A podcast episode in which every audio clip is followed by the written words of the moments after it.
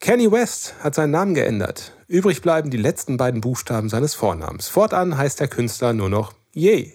Erfolgreich sein mit Namen kürzen, das können wir auch. Herzlich willkommen zu Wir und Elaine, dem musikalischen Zeitreise-Podcast mit Co. und Us.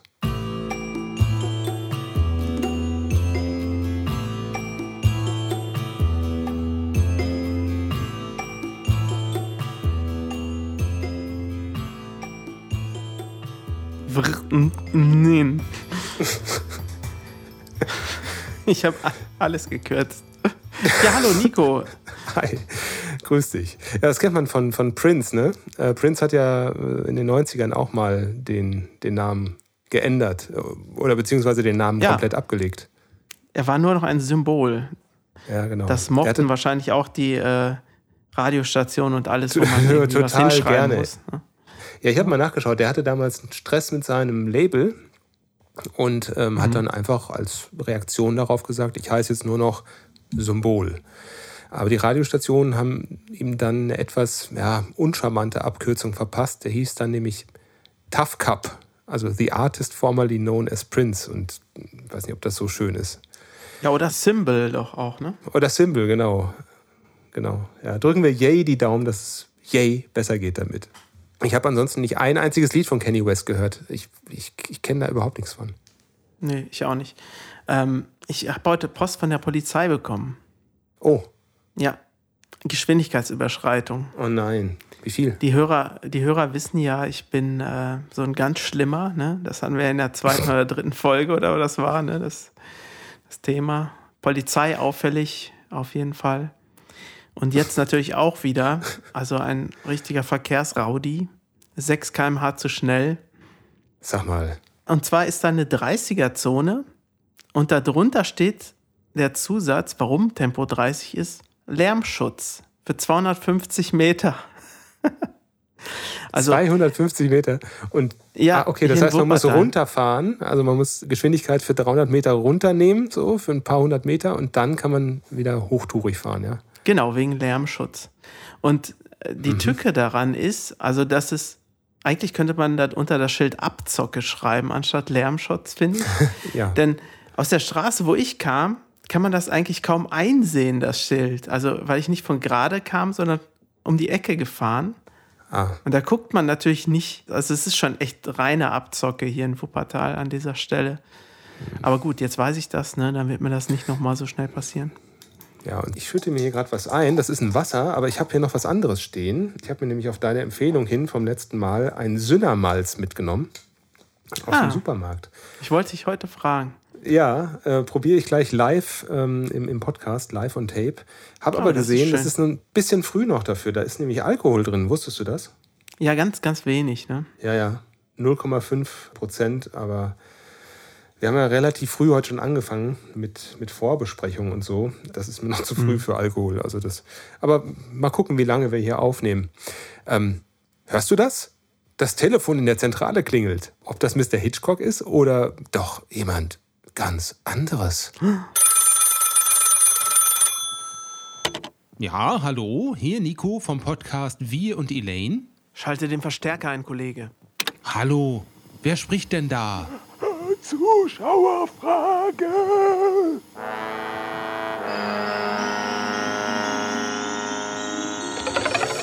Ja, Zuschauerfrage. Wir haben wieder Feedback bekommen ähm, zu unserer letzten Folge. Und da schreibt uns hier zum einen die Claudia, bitte nie wieder Santa Maria von Roland Kaiser. Also da scheinen wir einen Nerv getroffen zu haben, aber jetzt nicht so im positiven Sinne. Mhm. Schöne Grüße, liebe Claudia. Und wir versprechen dir, die heutige Sendung wird vollkommen Roland Kaiser frei bleiben. Das auf jeden Fall. Und dann haben wir noch ein Feedback bekommen von Alina. Äh, Alina schreibt, also ich habe ja letztes Mal in der, auf der Apokalypse-Insel Voyage Voyage von Desireless mitgenommen mhm. und wusste auch nicht so genau, wie man das jetzt ausspricht, ob man Desireless oder Desireless sagt. Ähm, Alina hatte aber eine spontane Antwort und schreibt zusätzlich noch was anderes. Sie schreibt, bei Desireless, in Klammern, hä, ja, Desireless, in Lautsprache muss ich persönlich auch immer gleich an Tears for Fears denken. und bin minimalst enttäuscht, dass die neue Single bzw. Ankündigung des neuen Albums keine Erwähnung gefunden hat. So eine herbe Minimalst-Enttäuschung, die können wir einfach nicht so stehen lassen. Deswegen haben wir kurzerhand Alina eingeladen zu unserem Podcast. Herzlich willkommen. Hallo Alina Jentsch. Hallo. Hi, wie geht's dir? Ja, mir geht's ganz gut. Äh, und ich freue mich, dass ich äh, jetzt meine minimalst Enttäuschung quasi revidiert bekomme von euch. Äh, von daher geht's mir da super. Ja, du bist ja öfter schon mal bei uns zu hören gewesen, als Off-Stimme. Wenn du sagst, vielleicht kannst du es einmal live sagen. Was stimmt nicht mit dir? Ah, herrlich. genau. Ja, fester Bestandteil des Podcasts und du bist ja auch eine enge Vertraute von uns. Ich glaube, das kann man durchaus schon so sagen. Und aktuell, und darüber sprechen wir gleich, arbeitest du ja auch für Elaine an der neuen Website. Genau. Und damit wir dich ein bisschen besser kennenlernen, Markus und Alina, ihr zwei habt euch doch als erstes kennengelernt. Wollt ihr mal erzählen, wie das so war? Ja. Woher kennt ihr euch denn? Ah, das ist wirklich schon äh, ziemlich lange her. Das muss so um 2005, 2006 rum gewesen sein. Ähm, und das war damals in der Zeit, als es Leute noch in Internetforen waren. Genau. Kann sich auch noch kaum erinnern. Äh, da gab es ja das Ultimate Metal Forum und äh, da gab es ja auch das Katatonia Forum. Und äh, da haben wir uns irgendwann gesehen oder getroffen oder geschrieben und gesehen, ah. dass wir beide aus Deutschland sind. Ja, und so, so fing das, glaube ich, an, ne? Genau. Ja, äh, du fasst es schon ganz gut zusammen. Ich weiß gar nicht, ich habe mich da 2003 angemeldet. Ich weiß nicht, wann du dich da angemeldet hast. Und dann äh, haben wir uns ja immer wieder mal dort gelesen. Und dann, ich glaube, ich glaub, es war auch so 2005, dass wir da auch dann auf anderen Internetkanälen dann miteinander in Kontakt gekommen sind. Und dann haben wir uns zur Katatonia Tour 2006 das erste Mal getroffen. Mhm. Ich glaube, ich war da sogar 2001 schon angemeldet, wenn ich mich nicht irre. Also ziemlich früh. Da, da war nämlich auch das Dan Swane Forum gehostet. Und später hing ich, ich eigentlich noch, ja. hing, hing, ich nur noch im Andy Sneap äh, Produktionsforum rum. Und da sind so viele Leute, die, die da drin waren, haben riesige Audiokarrieren danach gemacht. Ich leider nicht. Aber es ist wirklich so, also man, man trifft so viele Leute und immer Sneap Forum, Sneap Forum. Das war das Einzige, wo man damals vernünftige Informationen bekommen hat, was so Metal-Produktion anging. Denn es gab wirklich nicht viel. Es gab ja auf YouTube nicht so viel wie heute und so weiter. Mhm. Aber damals war es halt das äh, Katatonia Forum. Und dann waren wir irgendwann in Köln zusammen beim Konzert, ne? Genau, das war auf der Tour 2006 und da waren wir dann zusammen im Prime Club. Ja, genau, mit dieser riesigen Säule da vor der Bühne. genau. Genau, da haben wir uns dann zum ersten Mal getroffen. Äh, ja, aber äh, online waren wir dann ja schon eine Weile miteinander bekannt und das ist ja, glaube ich, auch so unser Hauptkontaktmedium. Ne? Wir sehen uns ja gar nicht so oft in Person. Ja, aber wir sind immer noch gut befreundet nach der ganzen Zeit. Sehr gut sogar, würde ich sagen. Ja, das stimmt. Das sehe ich genauso. So. ja, und äh, Nico war ja oder ist ja immer noch mein bester Freund und den hast du dann natürlich auch mitbekommen. Ne? Und durch den Hörspiegel habt ihr euch, glaube ich, auch so ein bisschen weiter kennengelernt. Ja, stimmt. Genau, das, ja. Das ist ja unser gemeinsames Review-Portal für ja, Musik, Hörbücher, Hörspiele und da schreibt ihr beiden ja auch mit. Äh, insofern haben wir da ziemlich viele Gemeinsamkeiten ne, oder überlappende Interessen. Wobei das, das erste Mal gehört von Nico habe ich aber tatsächlich durch Elaine, als Markus dann erzählt hat, in was für Bands er ist, was er so macht. Ah, ja. Und dann ähm, hat er mir ja auch Elaine vorgestellt und da äh, habe ich dich dann zum ersten Mal wahrgenommen. Und ich habe ja. dich auch das erste Mal getroffen auf dem Mira Luna, als ihr da mit Elaine gespielt habt. Stimmt, da sind wir Frag ja. mich nicht nach dem Jahr. Das weiß ich nicht mehr, wann das war. Das war in dem Jahr, als äh, eigentlich Elis dort spielen sollten, wo die Sängerin aber verstorben ist. Und oh. wir dann gefragt wurden, ja, hey, ähm, habt ihr die Chance einzuspringen? Und wir gesagt haben, ja, klar, machen wir. Sicher. Also es ist eine, einmal für uns eine große Chance und ähm, auch wenn es ein sehr trauriger Anlass ist, möchten wir das sehr gerne tun. Und ja, so haben wir uns dann da kennengelernt, genau. Ah ja. Da haben wir doch ein richtig cooles Foto zusammen gemacht, ne? Ja? Ja, vor, vor dieser offiziellen, war da nicht so eine offizielle Wand, wo man mit äh, deinen Künstlern da oh. Fotos machen konnte? Ach so, von dir und mir, wo wir beide versuchen, Also ich, ich, ich habe cool ein Foto, sein, da ja. sehen wir beide aber fürchterlich drauf aus. Sehr übernächtigt und von der Hitze des Tages gekennzeichnet. Das wird dann das Folgenfoto. Ich, ich wollte gerade sagen, ich wollte vorschlagen, dass man das auch als Episodenfoto nehmen kann. Nein, bitte ja, nicht. Da müsste man viel Photoshoppen, meinst du? Ja? ja, sehr viel. Ja, da bist du ja gut drin, ne? Im, im Photoshoppen. Äh, äh, danke, ja, so munkelt man, aber äh, das, hu, das schafft selbst ich nicht. also du machst Webdesign und äh, du machst auch Promotionarbeit ne, für Bands? Ja, so ein bisschen. Also ich stehe jetzt nicht an der Straßenecke mit den Flyern, das jetzt nicht. ja. Wobei ich natürlich für Ash of Ashes auch schon Flyer verteilen durfte. An der Stelle können wir das auch direkt noch erwähnen. Äh, das ist ja Markus' andere Band, genau. Genau, Markus seine andere Band ja, also äh, Online-Marketing so ein bisschen für Bands, ähm, Texte schreiben für Bands, so wie Biografien oder Übersetzungen auch mal zwischendurch und Social Media. Aha. Das fällt ja, denke ich, auch alles unter Promotion heutzutage. Absolut. Genau. Ja. Super. Ja, jetzt haben wir immer noch eine Frage nicht beantwortet, nämlich die, die du eigentlich ja mitgebracht hast in die Zuschauerfrage nämlich das neue Tears for Fears Album, beziehungsweise die neue Single. Lass uns da mal ausgiebig drüber sprechen. Äh, wir haben uns die natürlich vorher auch mal angehört jetzt. Wie findest du die denn? Ja, vielleicht erstmal als äh, Hintergrund so ein bisschen. Die neue Single heißt The Tipping Point mhm. und ist die Single zum neuen Album, das nächsten Februar rauskommen soll. Das wird dann das erste Album nach 17 Jahren. Ich muss sagen, ich bin ja kein expliziter Fan dieser Gruppe, aber äh, Tears for Fears gehört einfach äh, so für mich dazu, genauso wie Desireless zu diesem, zu diesem 80s-Sound ja. und zu diesen Hits, die man immer wieder gerne hört mhm. und auch auf 80er-Partys, wo ich ganz gerne mal hingehe, äh, natürlich immer äh, sehr gerne gespielt werden und äh, die Leute dann auch auf die Tanzfläche treiben. Ähm, genau, die neue Single, ja, äh, mir hat sie gut gefallen. Also ich äh, denke, ihr würde zustimmen, dass die jetzt nicht das Rad neu erfindet, aber das verlangt oder erwartet man, glaube ich, auch gar nicht. Für mich ist das eine gelungene neue Single und ich bin auf das Album sehr gespannt und werde mir das auf jeden Fall anhören. Ja, ich habe mir den Song auch angehört. Ähm, das, also Tears for Fears, äh, bei mir ist das genauso. Es ist nicht so explizit eine Band, die ich jetzt so höre, aber man muss ja sagen, die haben wirklich viele tolle Sachen gemacht und vor allem sind die sehr, sehr wandelbar. Ja. Also die Lieder sind mhm. teilweise so unterschiedlich und manchmal weiß man gar nicht, dass die das sind, aber man hört, man hört das irgendwie im Radio und äh, dann, oh, das ist ein gutes Lied. Und dann ist es Tears for Fears plötzlich, ne, so ungefähr. Und das neue Lied, dieser Sechs-Achtel-Groove irgendwie, den hatten sie doch bei ihrem größten Hit selber schon mal benutzt. Kann das sein? Auch, auch in diesem Sowing, Tempo Sowing the Seeds of Love, daran hatte mich das so ein bisschen Everybody erinnert. Ach, das Ding. Ist das das nicht? Everybody wants to rule the world. Genau. Da ist doch auch dieser komische Shuffle sechs Achtel Beat äh, da drin. Kann das sein? Müssen wir uns alle nochmal daraufhin anhören. ja, bitte. Also, weil ich fand, dass der Song ein echt mutig langes Intro hat. Ähm, also bevor du ja. zu dieser sehr starken Melodie kommst, ich habe die jetzt zwei, dreimal gehört und habe sie im Kopf. Ich vergesse die jetzt also nicht mehr. Also das ist ein gutes Zeichen für eine starke Melodie.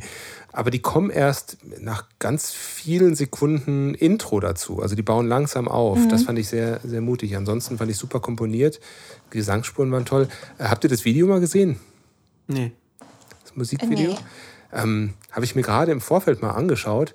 Die sind alt geworden. Also du erkennst sie nicht wieder, wenn du nicht wüsstest, dass es Tears for Fears sind. Wenn du jetzt noch so von Shout oder Mad World so die Videos in der Erinnerung vielleicht hast von früher. Mhm. Ich hätte sie nicht wiedererkannt. Wie ähm. unterschiedlich sind eigentlich Shout und Mad World, ne? Ja. ja. Da glaubt man ja nicht, dass das dieselbe Band irgendwie ist, oder? Stimmt, ja. Das letzte Album, ich wusste nicht, dass es das letzte ist, Alina, äh, bis du es gerade gesagt hast. Das ist 2004 erschienen. Ähm, mhm. Das war Everybody Loves a Happy Ending. Und das gefiel mir super gut damals. Ich, es hatte keine große Presse, soweit ich weiß. Die hatten eine Single raus. Ist auch nicht sonderlich erfolgreich gewesen, aber da sind ganz, ganz tolle Songs drauf. Da empfehle ich euch, ähm, wie heißt denn das? Irgendwas mit Tangerine. Who Killed ähm, Tangerine? Who Killed Tangerine, genau.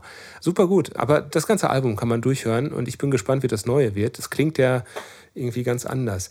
Ich hab, so ähm, lange haben die jetzt gebraucht für ein neues, oder was? Ja. Hm. Oder ich weiß nicht, ob sie zwischendurch Schluss gemacht haben. ist ja haben. schlimmer als bei Elaine. Ich glaube nicht, dass sie die ganze Zeit jetzt daran gearbeitet haben, aber. Man kann ja wahrscheinlich auch von seinen großen Hits zehren, oder? ja. ja. Die können das auf jeden Fall. Ich wollte gerade sagen, ich denke nicht, dass sie das jetzt machen, äh, nur um Geld zu verdienen. Das glaube ich nicht. Ja. Nee.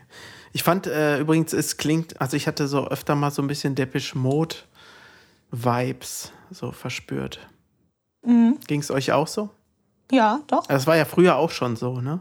Ja. Dass man so ein bisschen ja, diesen. Ja, so ein bisschen ich habe mal in einem, ich habe mal in einem Interview gehört, dass ähm, ich weiß nicht, wer von den beiden das, das sind ja äh, Roland Orzabal und Kurt Smith heißen die beiden. Ich weiß nicht, wer von beiden das gesagt hat. Ich habe es auch nicht nochmal wiedergefunden, dass sie sich bei ihren Alben an Beatles-Alben orientiert haben. Und dieses Sowing the Seeds hm. of Love ist halt ähm, sehr stark so an Love is All You Need orientiert und sowas. Also die scheinen da einen echten Beatles-Bezug zu haben in, in, in, ihren Songs. Fand ich ganz spannend. Höre ich jetzt hier bei dem Tipping Point nicht raus. Nee. Ich sehe gerade auf Wikipedia, steht es sogar. Ah. In ihrer Hitsingle Sowing the Seeds of Love war der Einfluss der Beatles zu spüren. Dieses Konzeptalbum erinnerte an deren Sgt. Pepper's Lonely Hearts Club. Ah, schau an. Danke für den Faktencheck. Super. ich habe ich hab auch einen äh, Check vorher gemacht, aber zu der neuen Single. Äh, mich hatte interessiert, was ist denn eigentlich dieser Tipping Point? Ähm, mhm. Was bedeutet das? Ähm, ich habe äh, bei Wikipedia gefunden, ich weiß, keine verlässliche Quelle und so weiter, aber ähm, für einen Podcast reicht's. Der aus dem Englischen stammende Begriff Tipping Point bezeichnet einen Punkt oder Moment, an dem eine vorher geradlinige und eindeutige Entwicklung durch bestimmte Rückkopplungen abrupt abbricht, die Richtung wechselt oder stark beschleunigt wird. Im Deutschen findet der Begriff Kipppunkt oder Kippelement Verwendung.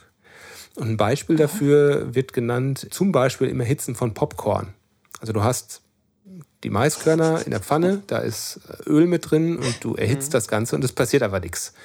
Aber irgendwann ist die Temperatur bei 163 Grad Celsius und dann fangen die Körner nacheinander an zu poppen. Und das ist auch irreversibel. Du kommst also nicht wieder zurück in den alten Zustand. Aha. Ja. Und es gibt es auch beim Klima. Also mir ist dieser Kipppunktbegriff bei Frank Schätzing in dem Roman, er ist mir ein Sachbuch in dem letzten aufgefallen, der spricht da nämlich auch davon. Das ist, also wenn du so eine, so eine langsame Klimaveränderung hast, dann kann das trotzdem gravierende Folgen haben, wenn zum Beispiel dadurch ein größerer Gletscher abbricht und ins Meer fällt. Also ein Beispiel ist der Pine Island Gletscher wohl am Südpol. Wenn der also, also der Tipping Point ist da schon erreicht, der wird irgendwann abbrechen und wird ins, ins Meer fallen und das wird weltweit ein Anheben des Meeresspiegels von über einem Meter zur Folge haben. Und das kann man auch wieder nicht zurückholen. Das ist ein Tipping Point. Mhm. So. Mhm. Jetzt haben wir wieder ganz viele Hörerinnen und Hörer verloren. und verwirrt, denn ich gehe mal davon aus, dass es bei Tears for Fears da eher um Ereignisse im Privatleben geht mit dem Ja, es klingt so vom Text her. Ne? Mhm. Ja, ich, ich meine, ich hätte auch irgendwo in der Ankündigung irgendwas gelesen, dass sie da auch persönliche Ereignisse verarbeiten. Also nicht so schöne persönliche Ereignisse verarbeiten. Mhm. Und ich denke, dass das dann darauf anstoßen wird. Vielleicht hat sich ja einer beim Maispoppen verbrannt oder so. Könnte, könnte sein. Ah, das war der Tipping Point. Ah, verdammt, meine Hand. Ja, ich finde ganz spannend, wir haben ja im Moment so eine Renaissance der 80er Musik. Also wenn, wenn du dir mhm. The Weeknd anhörst oder ich habe jetzt neulich genau. Justin Bieber, den, den neuen Song mit The Kid Leroy gehört, das klingt alles, als wäre es 35, 40 Jahre alt. Ne? Und äh, jetzt kommen Tears for Fears als echte 80s-Veteranen und klingen ganz anders und klingen halt irgendwie moderner als die modernen Acts. Das finde ich ganz, ganz spannend. Genau, aber ich muss tatsächlich sagen, also ähm, für mich kommt so dieser neue Trend ganz gut gelegen, denn ich bin jetzt Mitte 30. Das heißt, ich habe die 80er eigentlich so knapp verpasst. Da war ich dann ja viel zu jung, um mir da die Musik wirklich anzuhören. Ähm, mir hat das aber immer gut gefallen und von daher ist das für mich jetzt so ein bisschen so, als würde ich das jetzt nachträglich noch, noch mal wieder in neu miterleben, ja, falls ne? das irgendwie Sinn macht. Von daher finde ich das eigentlich ganz schön. Mir, mir gefallen auch so diese Synthie und äh, Future Pop mhm. Sounds mm. und dieses Cyberpunk und so. Ähm, das finde ich eigentlich ganz gut. Und auch wenn ich jetzt eigentlich nicht so viel Popmusik höre, haben mir so die, diese in die Richtung gehenden Singles von eben The Weeknd oder Purple Disco Machine oder auch Miley Cyrus auf ihrem letzten Album äh, ganz gut gefallen. Also das, das spricht ja. mich dann an und da bin ich dann auch eher gewillt, zum Beispiel mal das Radio einzuschalten und aktuelle Hits zu hören, als es vorher der Fall gewesen ist. Hm. Als wir letztens miteinander telefoniert haben, hattest du mir erzählt, dass du jetzt auch eine Serie aus den 80ern nachguckst. Ne? Möchtest du dazu genau. vielleicht mal was sagen? Ja, klar. Also das war jetzt noch nicht mal, also es fing jetzt ja nicht mal neu an. Wir hatten ja vorher schon mal darüber gesprochen, dass ich mit meinem Freund angefangen hatte, Knight Rider von vorne durchzugucken. Äh, genau. Wir sind gar nicht so weit gekommen. Wir sind dann abgerutscht und haben dann mit Miami Vice angefangen. Oh. Und äh, da bin ich jetzt so total drin. Ich muss ganz ehrlich sagen, ich will zurzeit gar nichts anderes mehr sehen. Hm. Ja, also vorher hatten wir immer Filmabende an den Wochenenden und ich sitze jetzt da und sage, können wir nicht weiter Miami Vice gucken, bitte? Das ist es jetzt irgendwie. Ist jetzt Sunny so. Crockett und Ricardo Tubbs, richtig? Genau, genau. Und ich, ich finde das ah. einfach so toll. Also die Styles, die Klamotten, das irgendwie ist doch alles sehr. Äh, ja, cool. Irgendwie, ich finde es cool. Also, wann lief das ursprünglich, Miami Vice? Weiß das einer mhm. von euch? Mm, ich habe es vergessen. 86, 87, 88 würde ich tippen. So in dem Dreh. Ende der 80er würde ich schätzen. genau unsere vielleicht. Zeit, ne? 84 bis 89. Was? 84 schon? Krass. Ja. Hast du das geguckt, Nico? Durfte ich damals nicht. Aber ich habe ähm, das Intro, wenn es denn kam, irgendwo im ersten oder im zweiten, schon mal gesehen. Das spielt ja in Miami. Und da sind dann halt sehr viele popkulturelle Szenen. Da ist dann, ähm, wie heißt dieses Sportspiel, was am Anfang in dem Opener Lacrosse ist es nicht, oder? Mit diesem komischen Arm, mit dem Ball. Ach so, wo die das aus so einem Netz rauswerfen? Ja. Äh, es könnte Lacrosse K könnte sein. Könnte es auch ja. sein. Also da ist so ein, oder ist es, ist es American Football? Ich weiß es nicht. Dann siehst du ein paar Flamingos, siehst du so ein paar Speedboats. Mhm. Soll halt alles äh, auf Miami dann hindeuten. Das Lied von Jan Hammer ist ja mit dabei äh, als, als Opener. Ah, das ist so cool, ja. Mit, den, mit, diesen, mit diesen Drums. Lass mal in die Liste packen, auf jeden Fall. Wir haben, glaube ich, schon eins von ihm, ne? Crockett's Theme haben wir schon. Genau. Crockett's ja, genau. Theme habt ihr. Habt ihr ja, du machst ja immer unsere, unsere Playlist auf dieser, Alina. Genau. Ja, danke genau, nochmal dafür. Sehr gerne. Deswegen weiß ich, dass ich Crockett's Theme da reingepackt habe. Dann Vor einer Weile wir schon. Miami Vice von Jan Hammer auch mit auf die Liste. Übrigens, äh, letztes Mal hatten wir gesprochen über Running Man. Das ist von Harold Faltermeier, der, der Titeltrack übrigens. Ähm, der ja auch Axel F. komponiert hat. Ah. Mhm. Die Jüngeren unter unseren Hörerinnen kennen das als den Crazy Frog. Jetzt habe ich noch eine Frage an Alina. Warum habt ihr aufgehört, Knight Rider zu gucken? Äh, ja, da habe ich gar keine richtige Antwort drauf. Eigentlich ist Amazon Prime schuld, seien wir mal ganz ehrlich. Äh, die haben ja jetzt irgendwie in letzter Zeit diese ganzen alten 80er-Serien im Programm mhm. und schlagen ja auf der Startseite, wenn man da drauf geht, schlagen die dann ja einem immer was Passendes vor zu dem, was man zuletzt geguckt hat. Und das äh, wurde uns dann da plötzlich vorgeschlagen, als wir, glaube ich, eigentlich Knight Rider anschmeißen wollten. Und dann, ja, wie das manchmal so ist, dachten wir, ach, lass uns da doch reingucken. Und dann kamen wir davon nicht mehr weg. Mhm. Und was ich ganz interessant fand, besonders in Bezug jetzt auf die wirklich tollen Klamotten, die die da alle anhaben. Mein Freund hatte gelesen, dass tatsächlich die Serie Einfluss auf die 80s Kleidungsmode hatte und gar nicht so sehr andersrum. Also dass dort mhm. anscheinend etwas avantgardistische Styles äh, benutzt worden sind und das dann eben bei Menschen im echten Leben, nein, wie sagt man? Ja, irgendwann angekommen. Also bei den Zuschauern, genau, dass die Zuschauer dann eben davon haben sich inspirieren lassen. Und ich dachte vorher, das wäre andersrum gewesen. Also dass, dass alle in den 80ern so mhm. rumliefen und das in der Serie aufgegriffen worden ist und gar nicht, dass die wirklich so Trendsetter sind in Sachen Fashion. Das fand ich sehr interessant. Oh ja. Ja, muss man auch mutig sein, dann sowas zu tun. Ne? Das kann ja auch ganz stark in die Hose gehen wenn du irgendwie ein, ein aussiehst wie ein Alien in der, in der Serie und deswegen schaut es keiner, weil sich keiner so richtig relaten kann dazu. Das ist dann wahrscheinlich die Gefahr, ja. wenn du sowas machst. Aber da hat es offenbar geklappt genau. und es passte genau zum Zeitgeist, ja. Genau, ja, also da stand dann wohl irgendwie was besonders, was eben diese pastellfarbenen, engen T-Shirts mhm. und darüber dann so äh, irgendwie Armani-Jackets. Also so diese ja, genau. Kombination so High Fashion und dann aber eben diese merkwürdigen, eng anliegenden Tops und, und T-Shirts, das so zu kombinieren, das äh, sei wohl in dieser Serie wirklich groß gemacht worden. Ja. Und äh, ja, finde ich interessant.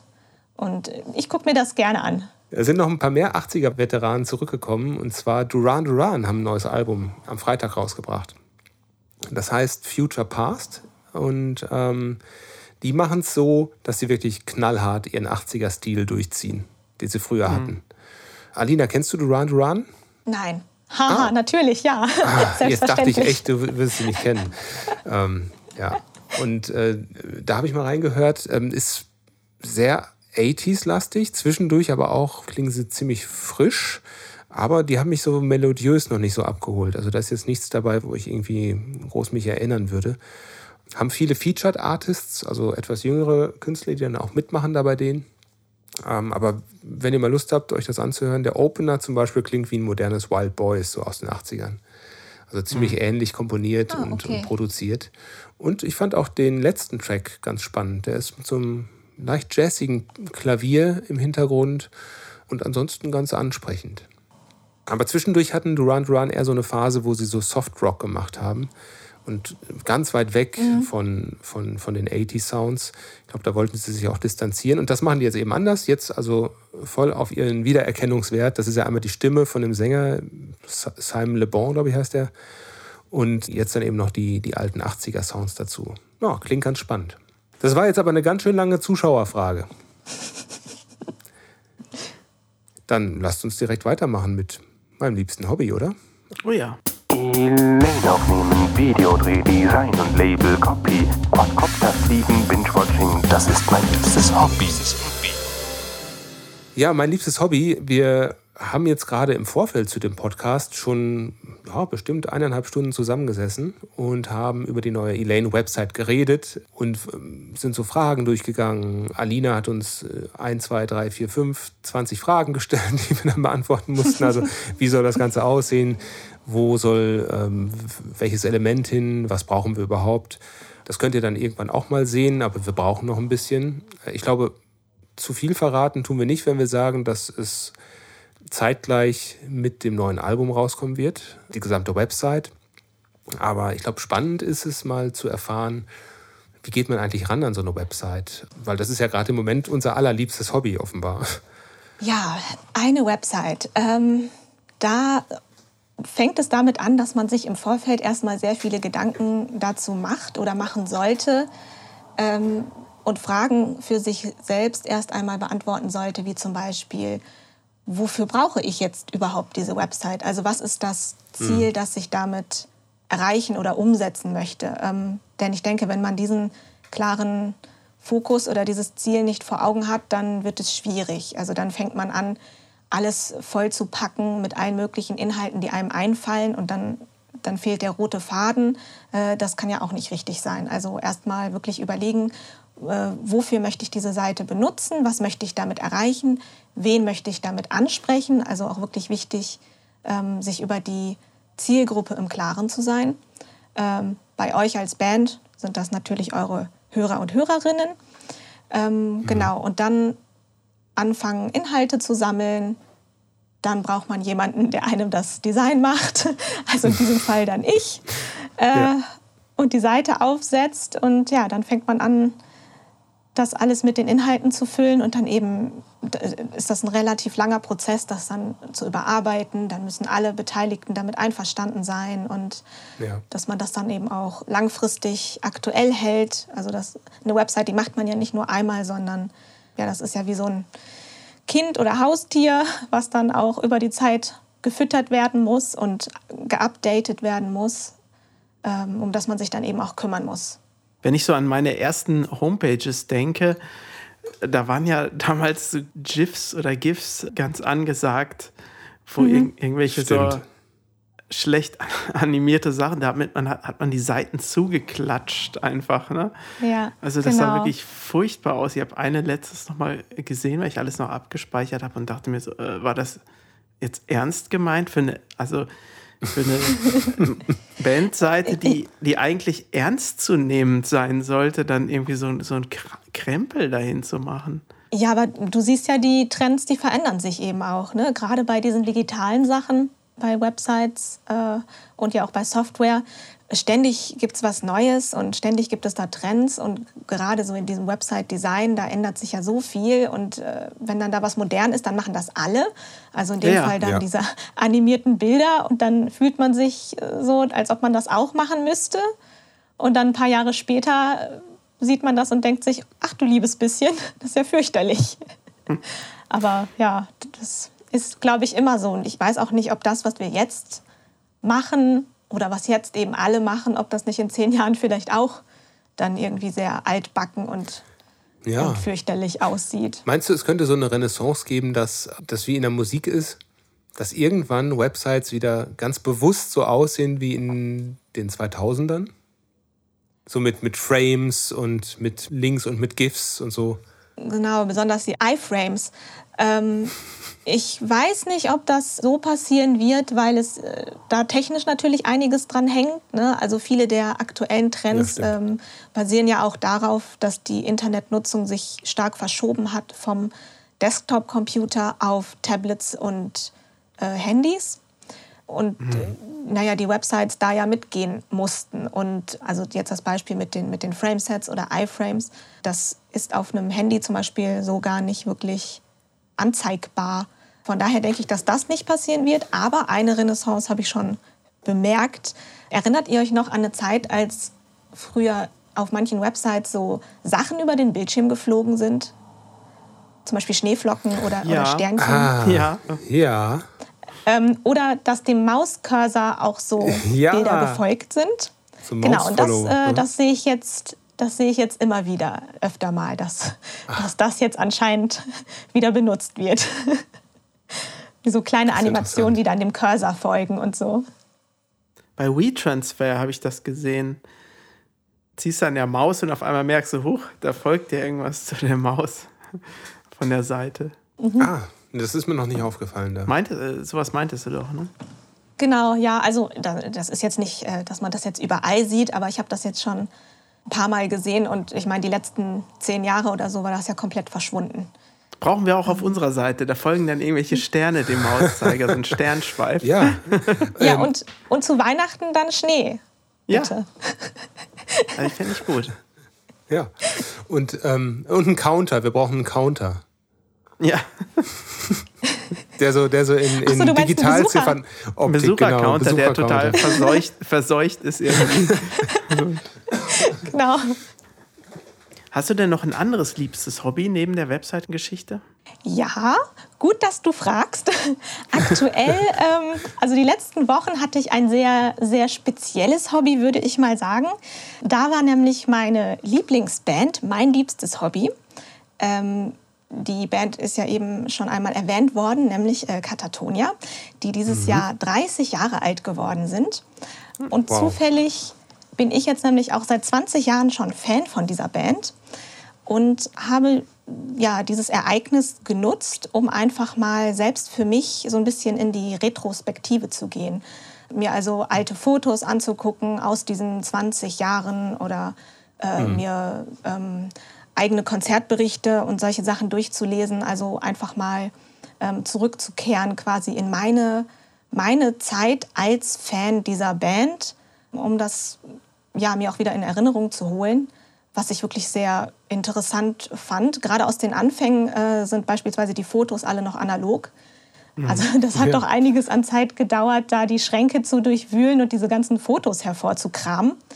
Vieles davon hatte ich auch vergessen. Also Dinge, die ich gemacht habe, Freunde, die ich getroffen habe und sowas alles. Ähm, da konnte ich mich jetzt schon, ich weiß gar nicht, drei oder vier Wochen wirklich mit beschäftigen, mhm. mir das alles nochmal wieder so in Erinnerung zu holen. Das fand ich wirklich sehr schön und habe das dann ja auch so ein bisschen dafür genutzt, so eine kleine Story auf Instagram zu schreiben. Ja, die habe ich ab und zu gesehen, ja. Ah ja, cool.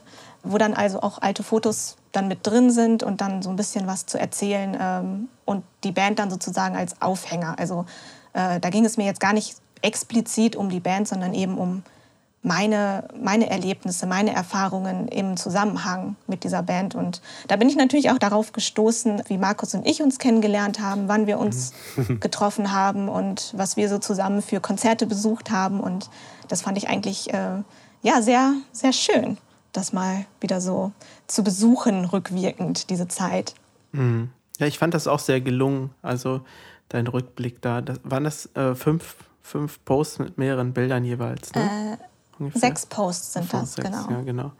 Über die Jahre. Also am Anfang hast du das relativ ausführlich gemacht und dann das, was so bekannt war, hast du dann ja etwas schneller abgearbeitet. Ne? Also es ging ja ein bisschen vor allem über die genau. Anfangszeit, wo man halt nicht so viel mehr von weiß oder nicht mehr so viel Material von hat. Genau.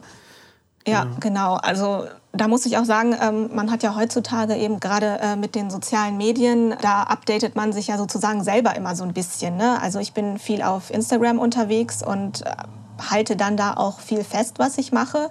Von daher war es für mich gar nicht so interessant, diese Zeit nochmal Revue passieren zu lassen, sondern eben eher die, die Zeit, die davor lag. Also wie du mhm. schon sagst, ne, was aus den Anfangsjahren so ist, was man eben schneller vergisst, wo man eben nicht mal eben äh, seine App aufmacht und da durchscrollt und dann sagt, ach ja, genau, da war ja mhm. das und das.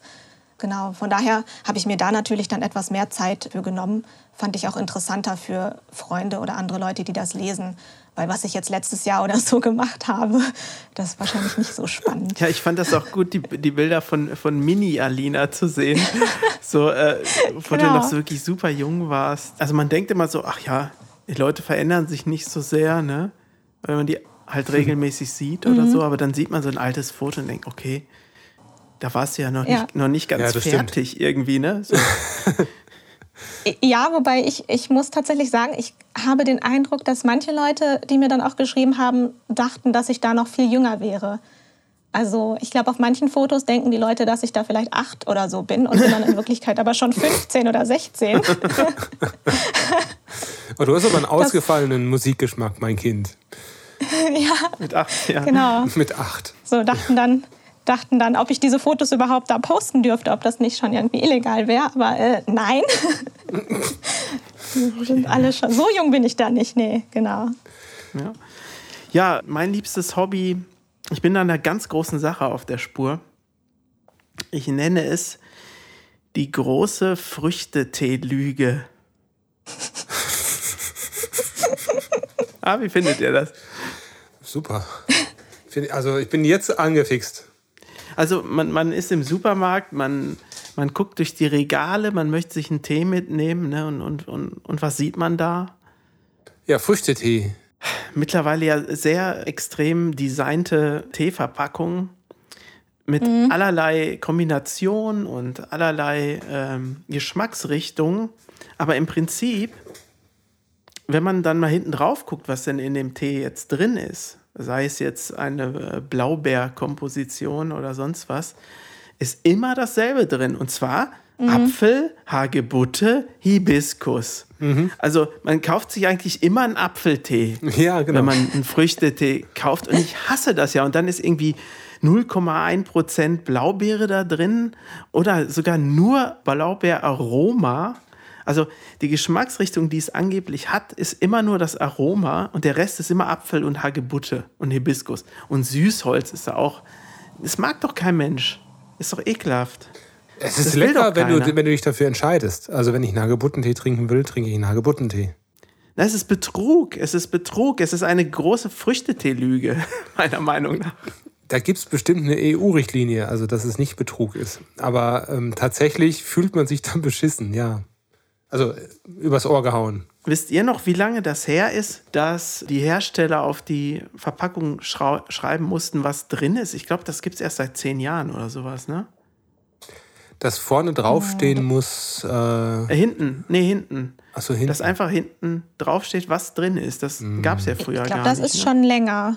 Ja, ich glaube auch. Was mein Bauchgefühl so sagt mir ist, länger, ja, ja. Also das, was es erst seit kurzem gibt, das ist das mit den Bildern vorne drauf, dass man glaube ich, seit ein paar Jahren darf man doch bei so Lebensmitteln vorne quasi, was weiß ich nicht was jetzt bei deinem Früchtetee, wenn da jetzt gar keine Blaubeere drin ist, keine, Blau, Brau, oh, keine Blaubeere drauf, drucken, wenn da nicht Serviervorschlag mhm. dazu steht. Ja, und ich glaube, man darf doch auch, also wenn das im Wesentlichen aus Apfel besteht, muss auch irgendwo ein Apfelstück dann auf, der, auf dem Bild sein. Ja, irgendwie sowas, genau. So, so eine Regel gibt's.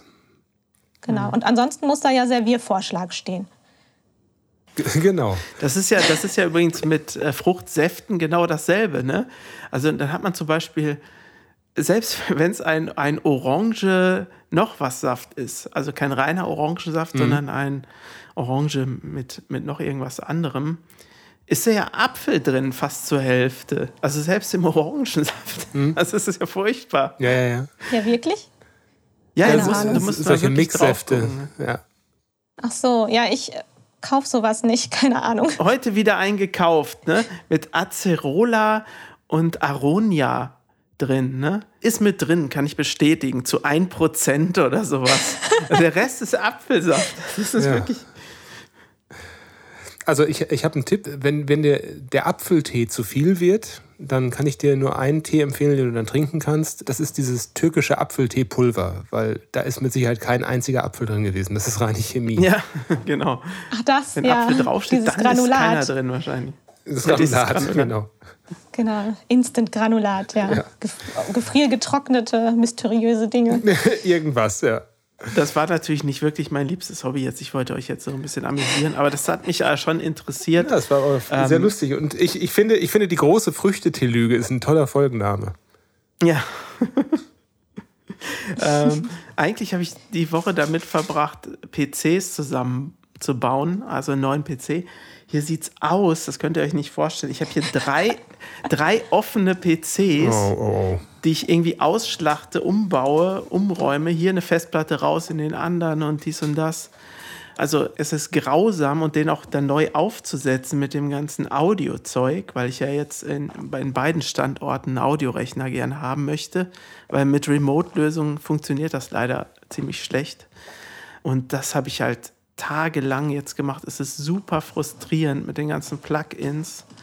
Dann gibt es davon zum Beispiel den alten Installer nicht mehr. Ja gut, dann nehme ich halt den neuen, ist ja auch, ist, ist ja toll, ne, denkt man. Aber dann öffnet man ein altes Projekt und das öffnet sich da nicht komplett. Dem fehlt halt die alte Plugin-Version und die neue hat eine andere Plugin-ID.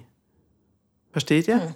Das heißt, er will die- das Ja. Plugin öffnen, das hat aber eine andere Plugin-ID in der Ver- Version 6, nicht mehr die, die es in der Version 5 hat zum Beispiel.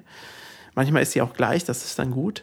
Und dann fehlt das halt. Dann sagt, ja gut, dann müsste ich auch noch Version 5 installieren, aber dazu bietet die Firma den Installer nicht mehr an, Krass. weil das halt ein veraltetes Produkt ist. Also es ist super schwer, abwärtskompatibel zu bleiben und das, das stört mich total. Und an dieser Stelle möchte ich aber auch mal ein positives Beispiel für eine Firma nennen. Und zwar ist das Voxengo. Also mit Voxengo-Plugins und äh, Farbfilter-Plugins hatte ich die wenigsten Probleme. Die haben nämlich noch Serials für ihre Plugins. Und auch viele iLog-Sachen gingen eigentlich problemlos, muss ich, muss ich ehrlich sagen. Aber manche Firmen, die ich jetzt nicht erwähnen möchte, das war wirklich grausam. Also es- ich bin immer noch nicht ganz fertig, leider. Naja, das war mein liebstes Hobby. Ich habe ein Sofa gekauft. Aber das war doch sicher auch ein langer Prozess, oder? Ja, ja, natürlich. Ähm, kauft man ja dann auch nicht alleine, sondern dann sucht man ja auch nach einem schönen gemeinsamen Kompromiss. Und eine weitere Herausforderung sind die Ressourcen gerade. Es gibt keine Ressourcen. Also Holz ist Mangelware und auch diverse andere Dinge. Das heißt, wenn du jetzt bestellst, kannst du Glück haben, kriegst es noch vor Weihnachten. Das ist bei uns auch der Fall, aber es könnte im nächsten Jahr alles schwieriger werden und auch teurer. Und ganz interessant fand ich, die Verkäuferin im, im Möbelladen hatte so erzählt, wie die Corona-Zeit so war. Und was würdet ihr schätzen? Also ich habe jetzt nur einen Fall aus einer Stadt und eine Aussage. Ne? Das ist, darf man jetzt nicht auf die ganze Welt beziehen, aber ähm, wie sich Corona und Lockdowns auf Möbelverkauf und Möbelhäuser ausgewirkt hat? Im Laden, meinst du jetzt? Ja, ja, genau. Also die Umsätze äh, die, so. dieser Möbelfirma. Wie hat sich das darauf ausgewirkt? Was würdet ihr schätzen? Also ich denke, dass mehr bestellt worden ist als vorher. Also das könnte ich mir vorstellen, dass es da hochgegangen ist, weil doch alle Leute renoviert und sich neu eingerichtet haben. Ja, ich denke auch, dass der Online-Handel halt super angezogen hat und äh, mit dem Ergebnis, dass es wahrscheinlich, obwohl der Laden geschlossen hat, das Ladenlokal, sag ich mal, die Umsätze sich erhöht haben. Würde ich Ja, genau so ist es. Die Leute hä- hängen halt alle zu Hause und gucken sich die alten hässlichen Möbel an und denken, na komm, jetzt musst du aber neue Möbel mal bestellen. Zeit hast du ja. Und rausgehen, um das Geld anders auszugeben, hast du auch nicht. Also da sind wohl die Umsätze durch die Decke gegangen. Hätte ich auch nicht gedacht, weil gerade Möbelkauf ist doch so ein ich schlendere durch den Laden Event irgendwie auch. Ne? Man fährt hin, verbringt irgendwie einen Samstag dann in Möbelhäusern, um sich was auszusuchen. Aber Wunderschön, ja. Ist ganz herrlich. Nee, es kann wirklich ganz nett sein, so, ne? aber scheint auch ohne zu gehen. Ne? Also da ist dann der Motivator ähm, zu Hause hängen und was Schönes haben wollen, größer als die Zeit im Laden zu verbringen und mich da dann in, in Ruhe vor Ort umzuschauen. Ja. Hat da auch ähm, mit dieser Geschichte, dass man da auf alles so lange warten muss, diese, diese Holzpolitik äh, einen Einfluss, die es ja auch jetzt hier in, in Deutschland gibt? Die Holzpolitik? Es wird doch anstatt nach Deutschland äh, verkauft. Äh, Import-Export meinst du? Ja, genau, wird es ja nach China so. irgendwie verkauft und in die USA die, vor allem. Die mhm. verkaufen uns das dann wieder zurück, teuer oder sowas? War das nicht so? Hm, das weiß ich gar nicht. Ich weiß nur, dass irgendwie nichts da ist. Also was jetzt der Hauptgrund ist. Die große Holzlüge.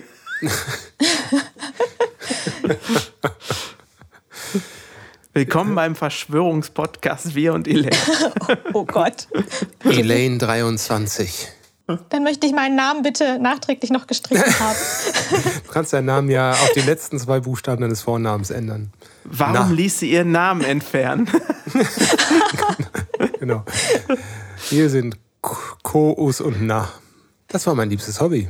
Elaine aufnehmen, Videodreh, Design und Label, Copy, Quadcopter fliegen, Binge-Watching, das ist mein liebstes Hobby.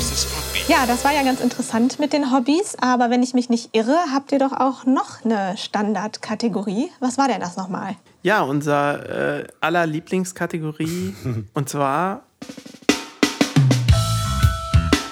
die Apokalypse-Insel. Da bin ich ja jetzt mal sehr gespannt, was unser Gast auf die Liste mitnehmen möchte. Oha, ich muss anfangen.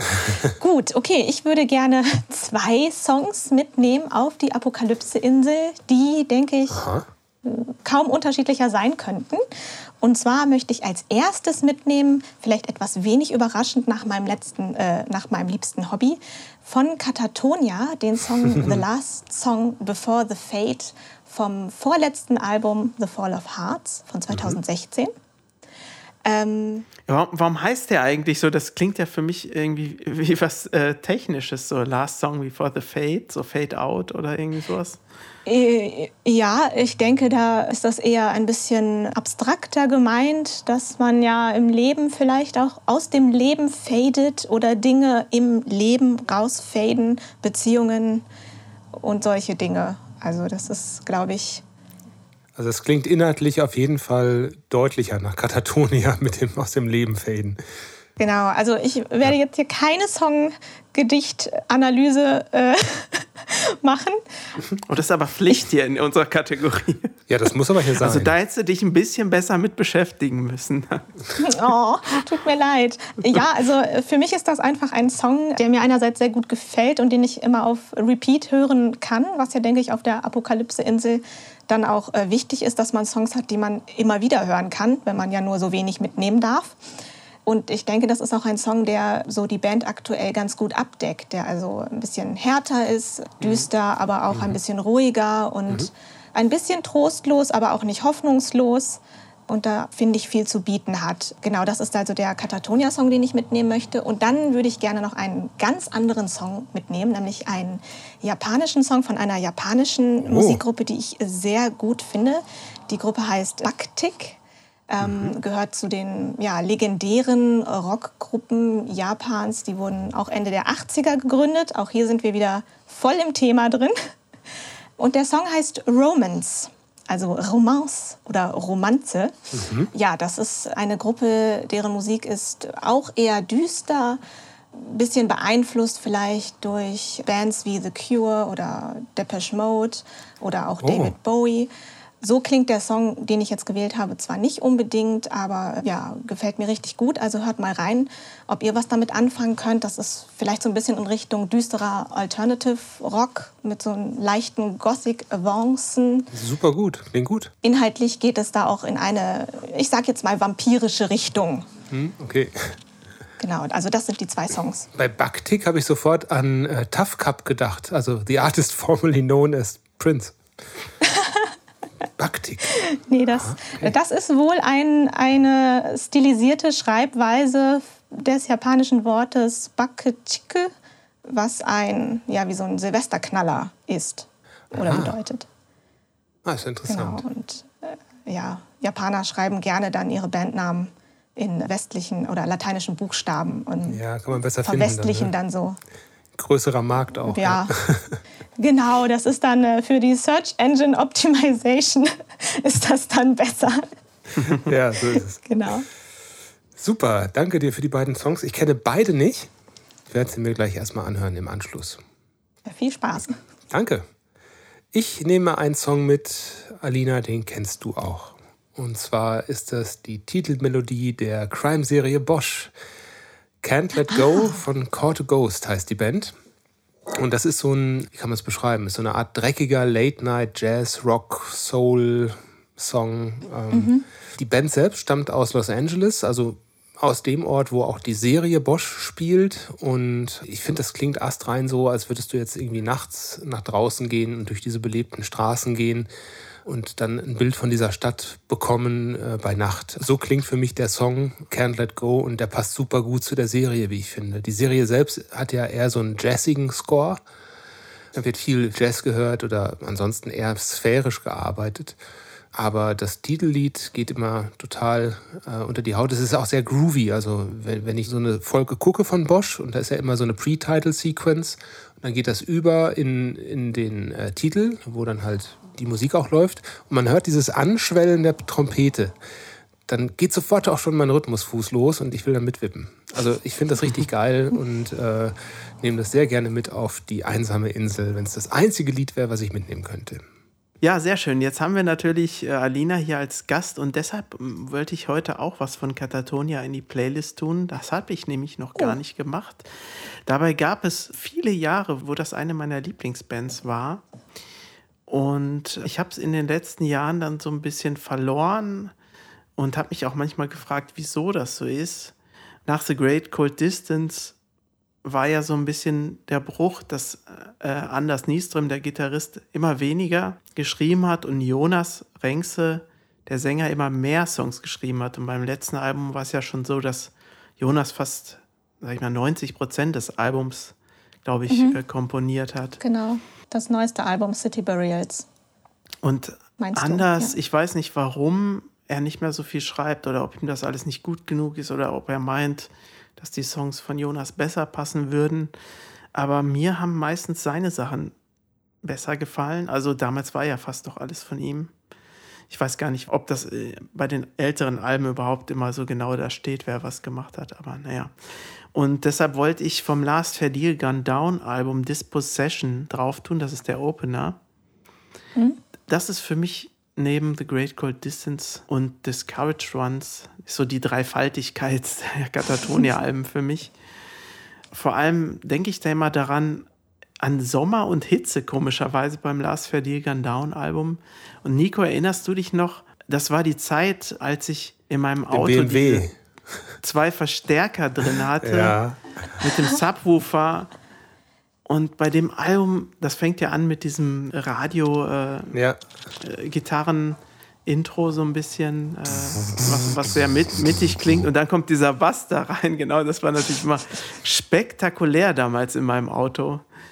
Ja, war mega. Ich vermisse das echt irgendwie, aber man kann ja auch nicht immer da mehrere Endstufen mit sich im Auto rumfahren und so eine riesen Nein. Basskiste sich da reinstellen. Also ich brauche jetzt auch den Platz Vor allem nicht mit für, Mitte 40. Für irgendwelche Transporte so.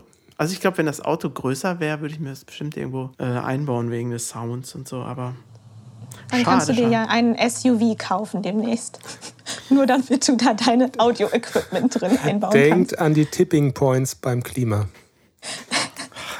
Ich bin noch nicht ganz fertig mit dem Thema, denn ich würde gern dich, Alina, noch fragen. Also du bist ja, und das finde ich ganz toll, also du bist ja immer noch Fan mhm. und beschäftigst dich auch sehr stark mit den, mit den neuen Alben und sie gefallen dir, dir, dir ja auch noch. Ähm, wie du das genau. so siehst mit, mit diesem Songwriter-Shift, mit diesem, wie heißt der Point nochmal? Tipping Point. Tipping Point im Songwriting, wo es kein Zurück mehr zu geben scheint jetzt. du hast auf jeden Fall recht, dass man da wirklich einen Unterschied hört. Ähm, und viele Leute sind ja auch mit den späteren Alben erst zu der Band gekommen. Also im Gegensatz so zu dir. Also dir haben ja die älteren Sachen besser gefallen, die eben noch von anders geschrieben worden sind. Und, und viele andere Leute sehen das heutzutage aber auch anders. Ne? Die, äh, oh, ein doppelter anders. Ähm, die, die, dann also die Songs besser finden, die Jonas geschrieben hat. Und ich hm. kann beides sehr gut verstehen. Ich bin mir dieses Unterschieds auch sehr bewusst. Und äh, bei mir war es zum Beispiel so, dass ähm, jetzt zu dem neuesten Album von letztem Jahr, das City Burials Album, ähm, das kam jetzt ja mitten in der Pandemie raus. Da gab es auch gar nicht wirklich viel ja, Promo im klassischen Sinne zu. Also das, das kam ja gefühlt, kam das ja aus dem Nichts. Plötzlich war es dann irgendwie da.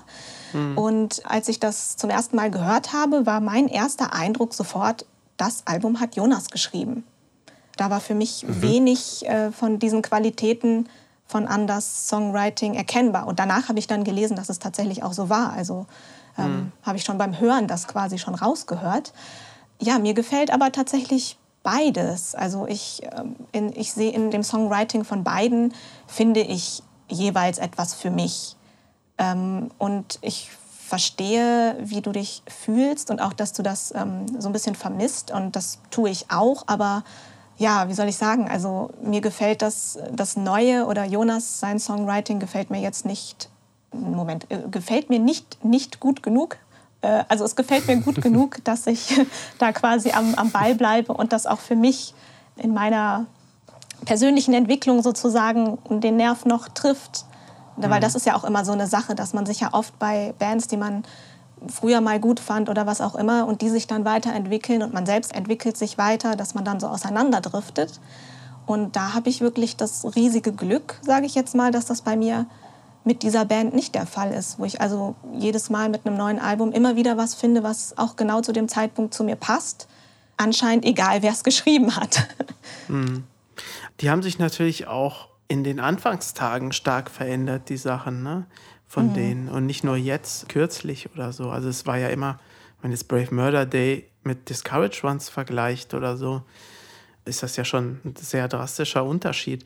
Aber ich glaube, ich höre einfach auch selber nicht mehr so viel äh, melancholische Musik oder so oder so ähm, depressive Musik, die einen so runterzieht. Weil zum Beispiel als ich so viel Katatonia gehört habe, ich ja auch Inassima viel gehört und Nico ja auch, glaube ich, damals. Ja. Und jetzt habe ich ganz selten das Bedürfnis, auch die alten Inassima-Alben aufzulegen, die ich so toll fand. Also es ist wirklich. Aber wenn ich es dann mal mache, so wie bei Katatonia, gefällt es mir eigentlich immer noch total gut. So, aber ich habe irgendwie nicht mehr so das starke Bedürfnis, einfach das zu hören. Kennt ihr das? Ja. Ja. Aber ausführen möchte es auch keiner, ja. Okay. Ja, ich kenne ich kenn das gut. Ähm, ich hatte das äh, eine lange Zeit so, dass ich Bands, die ich früher gern mochte, auch weiter verfolgt habe, obwohl ich dann irgendwann gemerkt habe, ich habe an der Musik wenig Interesse. Das Interesse hat nachgelassen. Mhm. Also beispielsweise mhm. bei Danzig oder auch Typo Negative hatten mich, hatte mich das letzte oder vorletzte Album schon nicht mehr ganz so gereizt und interessiert. Skyclad das gleiche. Ich war ein äh, totaler Fanboy, aber irgendwann hat es mich dann nicht mehr gepackt. Ich habe aber trotzdem weiter die Alben gekauft, weil ich irgendwie so einen intrinsischen Antrieb hatte, ach, dann hast du es ja und vielleicht gefällt es dir ja dann doch irgendwie. Aber meistens gefällt es einem dann doch nicht, weil man nicht mehr in der Lebensphase ist, in der diese Musik passen würde. Und die Musik ja mhm. meistens dann in dem gleichen Stil ist und bleibt, wie sie war. Also da gibt es ja mal Veränderungen, ja, aber oft ist doch die DNS der, der Musik relativ gleich geblieben bei den meisten Bands. So, so geht es mir. Und die letzten Jahre habe ich dann auch gelernt, dass man da auch loslassen darf. Also ja, das mhm. war die richtige Musik zur richtigen Zeit, zur richtigen Lebensphase. Und jetzt ist halt eine andere Zeit und eine andere Lebensphase mit vielleicht anderen Entdeckungen. Aber ist das denn auch so, dass zum Beispiel, wenn du von Skyclass jetzt Jonas Ark auflegst. Also du mhm. hast ja jetzt eigentlich was anderes erzählt als ich gerade. Ich meinte ja eher, dass ich ein Album, was ich damals noch richtig gut fand, jetzt auch nicht mehr auflegen will. Ach so, meinst aber, du das? Aber wenn ich es dann mache, finde ich es eigentlich doch noch gut. Ah, mh. Hm. Ja, also. Jonas Ark nehmen wir jetzt mal als Beispiel. Ich glaube, das war mhm. so eins von den Skyclad-Alben, die wir beide äh, so richtig gut noch fanden. Ja. Ja, das würde mir heute noch gefallen, glaube ich. Durchaus. Aber ich würde es jetzt nicht rauf und runter hören. Ich würde reinhören, ja, ja. Hätte, hätte wahrscheinlich den Nostalgie-Effekt dabei, dass ich sage, hey, das erinnert mich an frühere Zeiten und ich kann das alles noch ein bisschen mitsingen hier und da, was nicht so leicht ist bei Skyclad. Aber ähm, ich glaube, ich wäre jetzt nicht mehr so Feuer und Flamme, wie es damals gewesen ist. Mhm. Mhm. Das ist eigentlich ein echt trauriges Thema, ne? Aber es gibt ja, ja andere Alben, die sind 30 Jahre alt oder die kannte man seit 30 Jahren und die haben sich überhaupt nicht abgenutzt für einen. Aber das sind mhm. meiner Erfahrung nach dann eher Sachen, die nicht so depressiv waren, auch damals nicht, mhm. die Findest ich mir jetzt du? immer noch gut nee. anhören kann. Das ist bei mir gar nicht, muss ich sagen. Nee? Also okay, also ich muss natürlich auch sagen, ich finde jetzt die Katatonia-Sachen auch nicht unbedingt so mega depressiv, aber äh, beispielsweise das Last Fair Deal Gone Down Album, was du ja eben schon erwähnt hast, das ist für mich so eins, das ist so ein Dauerbrenner. Also wenn ich jetzt Musik hören möchte, und manchmal hat man ja so Tage, wo man was hören möchte, aber man weiß einfach nicht was, dann guckt man sich an, was man hat und merkt, man hat auf nichts Bock. Mhm, stimmt. Und dann ist das für mich das Album, was ich dann immer anwerfen kann, was für mich immer geht. Und das ist jetzt ah. auf gar keinen Fall ein fröhliches Album, das ist es ja wirklich nicht. Aber das ist jetzt, finde ich, auch jetzt nicht unbedingt das ähm, Pulsadern-Aufschlitz-Album, ist das ja, ja auch nicht. Also ähm, das geht für mich stimmungsunabhängig. Ich habe übrigens auch so einen Song, der bei mir immer geht. Und zwar auch egal, äh, welche Jahreszeit es ist, egal in welcher Stimmung ich bin, ob ich fröhlich bin, traurig oder sonst was. Und das ist No Excuses von Alice in Chains. Oh. Ah. Mhm. Das ist äh, faszinierend. Oder aber das ganze Jar of Flies Mini-Album. Ja, ganz toll. Mhm. mhm. Das finde ich echt, echt ganz toll. Möchtest du es auch mit draufnehmen? Ja, auf gerne. Die, auf die no Playlist. Excuses. Das geht immer. Ja, genau. Hast du auch sowas, Nico? So ein Album oder ein Song, der immer geht? Das ist der Song, der immer geht, der immer geht, der immer geht, der immer geht. Jetzt haben wir wieder Schlager. Entschuldigung, Claudia. äh, ja, habe ich. Und zwar ist es bei mir in letzter Zeit, also es wechselt sich mal ab, aber es gibt so, so Haltepunkte, auf die man immer zurückfallen kann, wenn man gerade überhaupt keinen Bock hat auf Musik. Und im Moment ist das von Steven mhm. Wilson, das neue Album. The Future Bites. Ähm, da also sind auch eher was Aktuelleres. Eher was Aktuelles, genau. Und es gibt aber auch alte, äh, alte Tracks, die ich immer mal hören kann. Ähm, und dann, dann geht es mir aber auch wieder gut. Also Roxette zum Beispiel gehört mit dazu. Joyride kann ich, mhm. kann ich eigentlich immer hören. Da sind ganz tolle Lieder drauf. Ja, doch, das gibt es. Also wenn ich mal down bin, was mich so total aufbaut, so als Nummer eins to go, ist die Band Asia. Also ah, ja. die ah, ja. ist so voller positiver Energie für mich. Das könnte ich immer hören. ja, aber ist doch schön, wenn man sowas hat.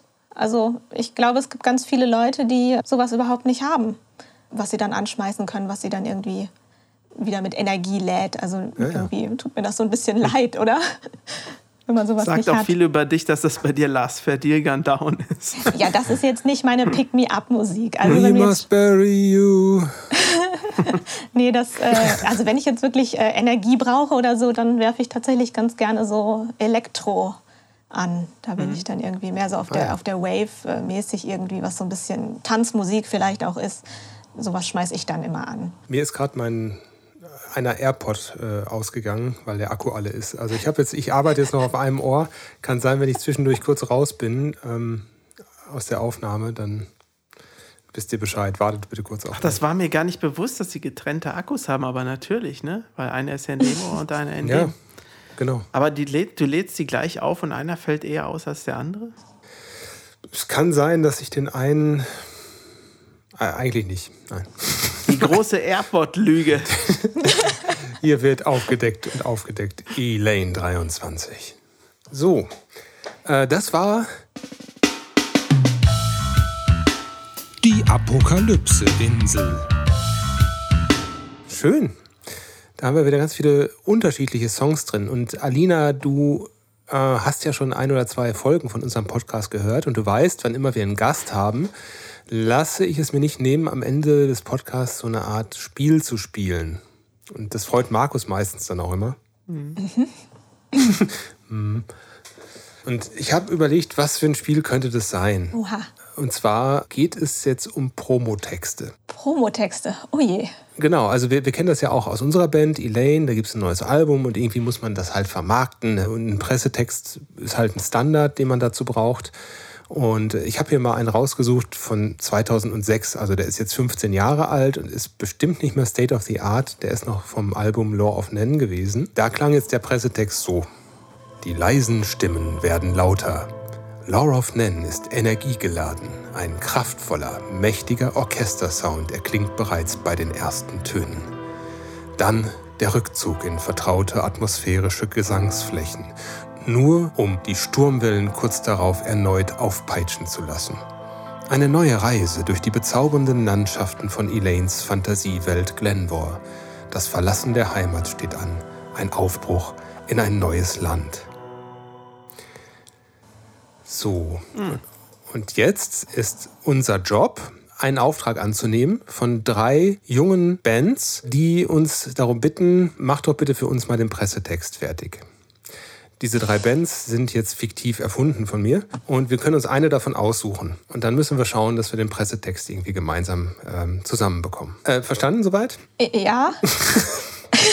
Aber wir haben doch jetzt gar keine Musik zu diesen Bands. Die brauchst du auch nicht für einen Pressetext. Nee? Nein. Ich bin anderer Meinung. Nee, also das, das, das müsst ihr euch schon aus den Fingern saugen. Ein normaler Pressemensch oder Agenturmensch hört das auch nicht vorher. Glaubt mir. Jetzt verrat doch den Leuten nicht alles, wie das in der Industrie gehandhabt wird. Also, Release 1. Könnt ihr bitte unser neues Album promoten? Wir brauchen einen Pressetext. Und zwar von Blacklight Abyss. Mit dem Album Kneel to Thy Blacklight King Unworthy. Das ist eine Black Metal Band aus dem Voralpenland, deren Sänger Grimgrunger gerade wieder aus der Haftanstalt entlassen wurde. Das neue Album ist düster, blutig und hart. Ein einziger Krachtornado. Das war doch schon ein Pressetext.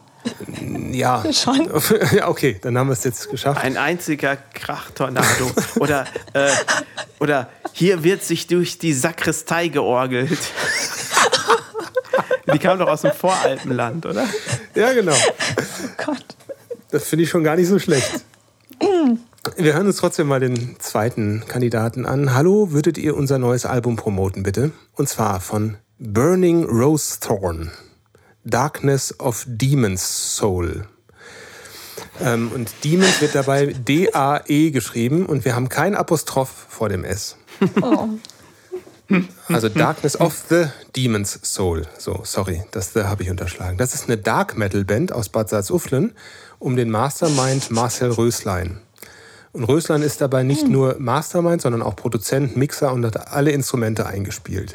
Äh, natürlich, natürlich. Das neue Album Darkness of the Demon's Soul hat ein Keyboard-Intro, fünf Longtracks und ein Outro. Als Bonustrack gibt es eine Gothic-Metal-Version von Sah ein Knab ein Röslein stehen, oh bei dem er von der international erfahrenen Sängerin Bärbel Schiffer aus dem Gospelchor Bad Salzuflen am Gesang unterstützt wird. Mm. Also das wäre Burning Rose Thorn.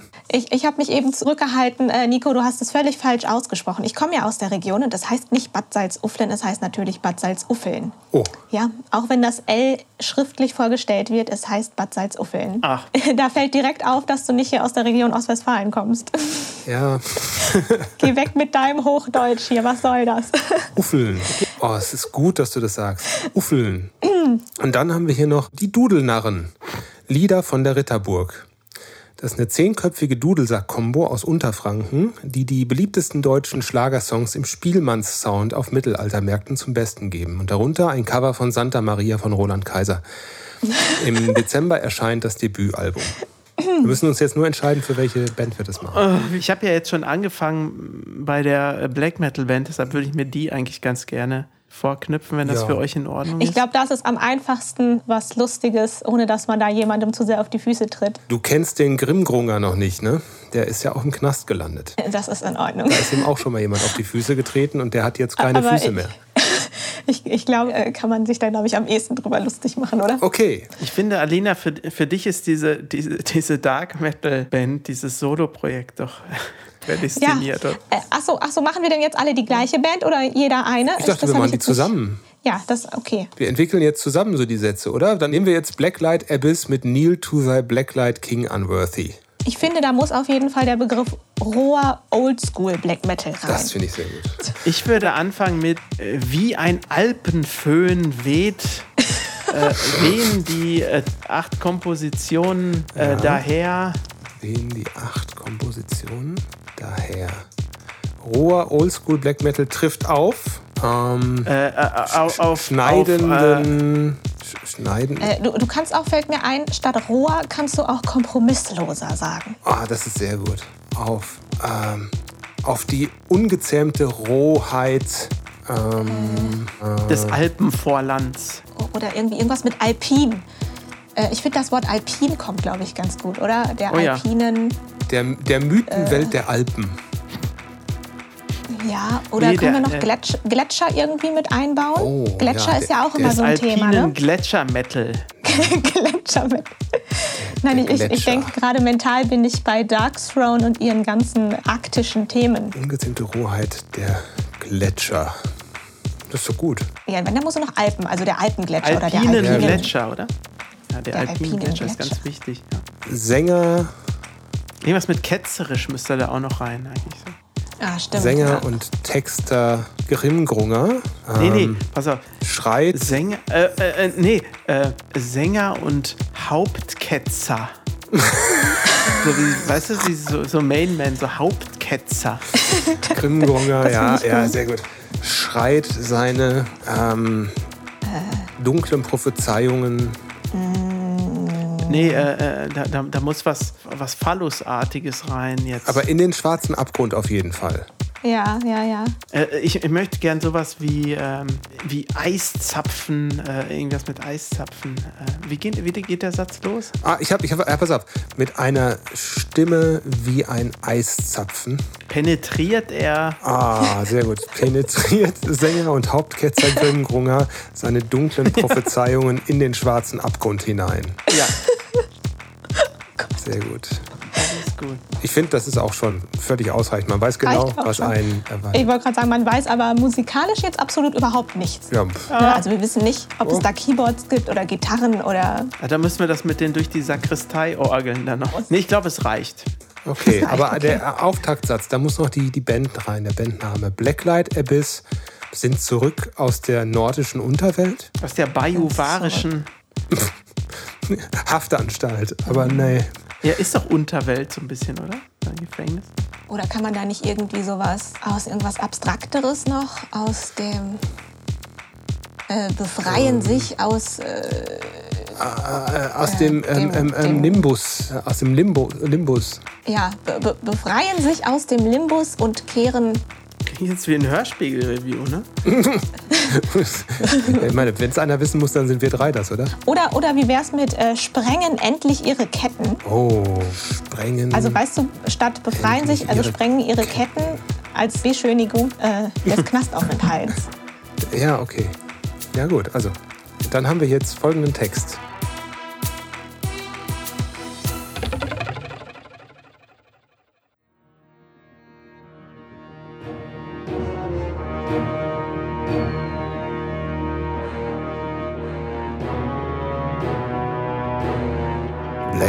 Abyss sprengen endlich ihre Ketten. Kompromissloser Oldschool Black Metal trifft auf die ungezähmte Rohheit der alpinen Gletscher. Wie ein Alpenföhn wehen die acht Kompositionen des neuen Albums Kneel to Thy Blacklight King Unworthy daher. Mit einer Stimme wie ein Eiszapfen penetriert Sänger und Hauptketzer Grimgrunger seine dunklen Prophezeiungen in den schwarzen Abgrund hinein. Ja, ist doch, sehr schön. Ist doch äh, amtlich, oder? Das äh, gefällt mir gut, ja. Beso besonders der Alpenfilm. Der Album Super. ist sehr schön, ja. Ja. Und wer auch immer äh, eine Band hat, die Blacklight Abyss heißt, sorry, ähm, das war jetzt rein erfunden. Es gibt auch keine Parallelen zu tatsächlich existierenden Bands. Aber ihr könnt diesen Pressetext gerne bei uns kaufen. Meldet euch gerne bei podcast.elaine-music.de. Ich glaube, wir haben es, oder? Für heute. Ja, sehr schön. Äh, ja. Danke, Alina, dass du das mitgemacht hast. Du bist ja treue ja. Hörerin und jetzt kennst du die Folge ja praktisch schon, aber noch nicht fertig genau. geschnitten. Ne? Ja, ich, ich bin äh, sehr gespannt, was da am Ende dann noch übrig ist oder ob ihr mich, äh, wie so manch einen Schauspieler aus so manch einer Filmproduktion, komplett rausschneidet. Niemals. Wer weiß ich lasse mich überraschen. Aber ja, es hat äh, viel Spaß gemacht und ich freue mich, dass ich auch mal dabei sein durfte. Ja, schön, dass du da warst. Herzlichen, herzlichen Dank. Und wenn unsere Hörerinnen und Hörer dir auf Instagram folgen wollen und auch deine Catatonia-Posts und so weiter sehen wollen, ist das privat ja. oder ist das öffentlich? Das ist alles öffentlich und ich lade alle herzlich ein, vorbeizuschauen. Mein Instagram-Name lautet Moonshine Mist mit einem Punkt dazwischen, also moonshine.mist. Ja, kommt gern vorbei, schreibt mir auch ruhig gerne. Super. Herzlichen Dank, Alina. Danke, Markus. Und wir hören uns bei der nächsten Folge. Wir und Elaine wieder. Ciao, ciao. Tschüss. Tschüss.